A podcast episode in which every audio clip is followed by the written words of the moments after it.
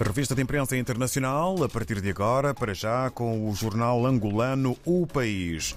Angola leva diferendo entre Ruanda e República Democrática do Congo à sede da ONU, fotografia que ilustra exatamente e representa a sede da ONU. Ainda na capa do país, Tribunal Constitucional extingue APN e EPNJango. Estamos a falar dos partidos nacionalista para a Justiça de Angola, PENJANGO, e da Aliança Patriótica Nacional, APN preço do material de construção subiu em novembro. É outro assunto que faz manchete na capa do jornal angolano O País. Em Cabo Verde, de acordo com a publicação A Semana, professores criticam o atraso na promoção do crioulo guineense e cabo-verdiano a línguas nacionais. É um dos títulos de capa eh, para a publicação A Semana em Cabo Verde. E outro, chefe de Estado questiona impasse na eleição dos órgãos externos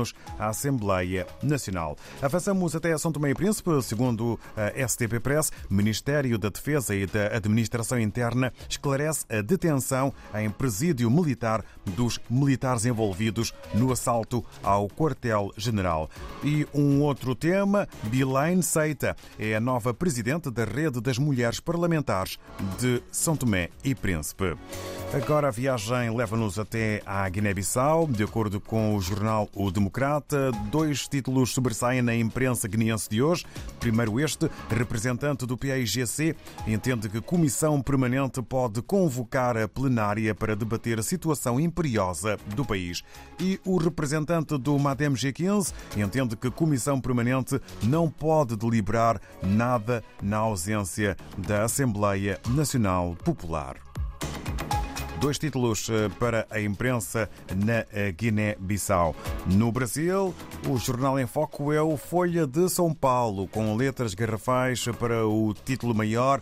Decisão do Supremo Tribunal Federal cria atrito entre Centrão e o novo governo. Veto às emendas de relator defendidas pelo Congresso é visto por Lira como resultado da interferência de Lula. O destaque fotográfico maior vai para Cabral. O título é Cabral sai da prisão após seis anos e vai para apartamento. O último preso da Lava Jato, Sérgio Cabral, deixa Niterói de carro. É legenda para esta fotografia eh, maior eh, que está na capa do eh, jornal Folha de São Paulo.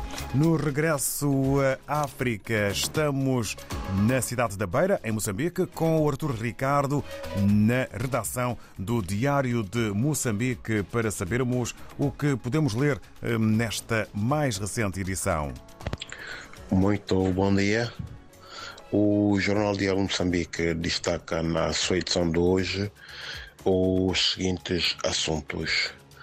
Uh, descargas atmosféricas matam sete pessoas e ferem com gravidade outras três nos distritos de Gondola e Guro, isto na província de Manica.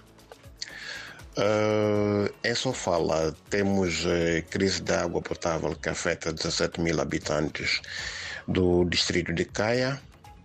Ainda sobre a água, temos uh, uma avaria que priva uh, de água 36 mil consumidores em três autar autarquias da província de Manica.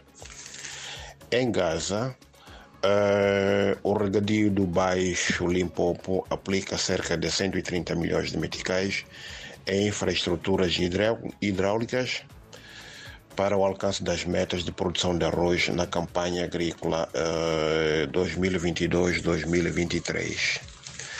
Uh, temos ainda em destaque uh, no Hospital Central de Maputo, os médicos estão a redobrar esforços, é consequência da greve uh, desta classe profissional que está em curso já há cerca de duas semanas. também temos em destaque o Presidente da República, Felipe Nussi, que apresenta hoje a situação geral da nação, em sessão plenária, em sessão plenária solene da Assembleia da República.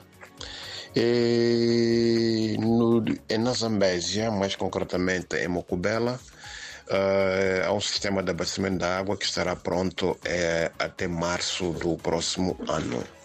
Finalmente temos o, o desporto, uh, a disputa dos campeonatos nacionais de futebol de juniores masculinos e seniores femininos, com as equipas do Futebol Clube da Beira e Desportivo Cocorico, que vão estar na final.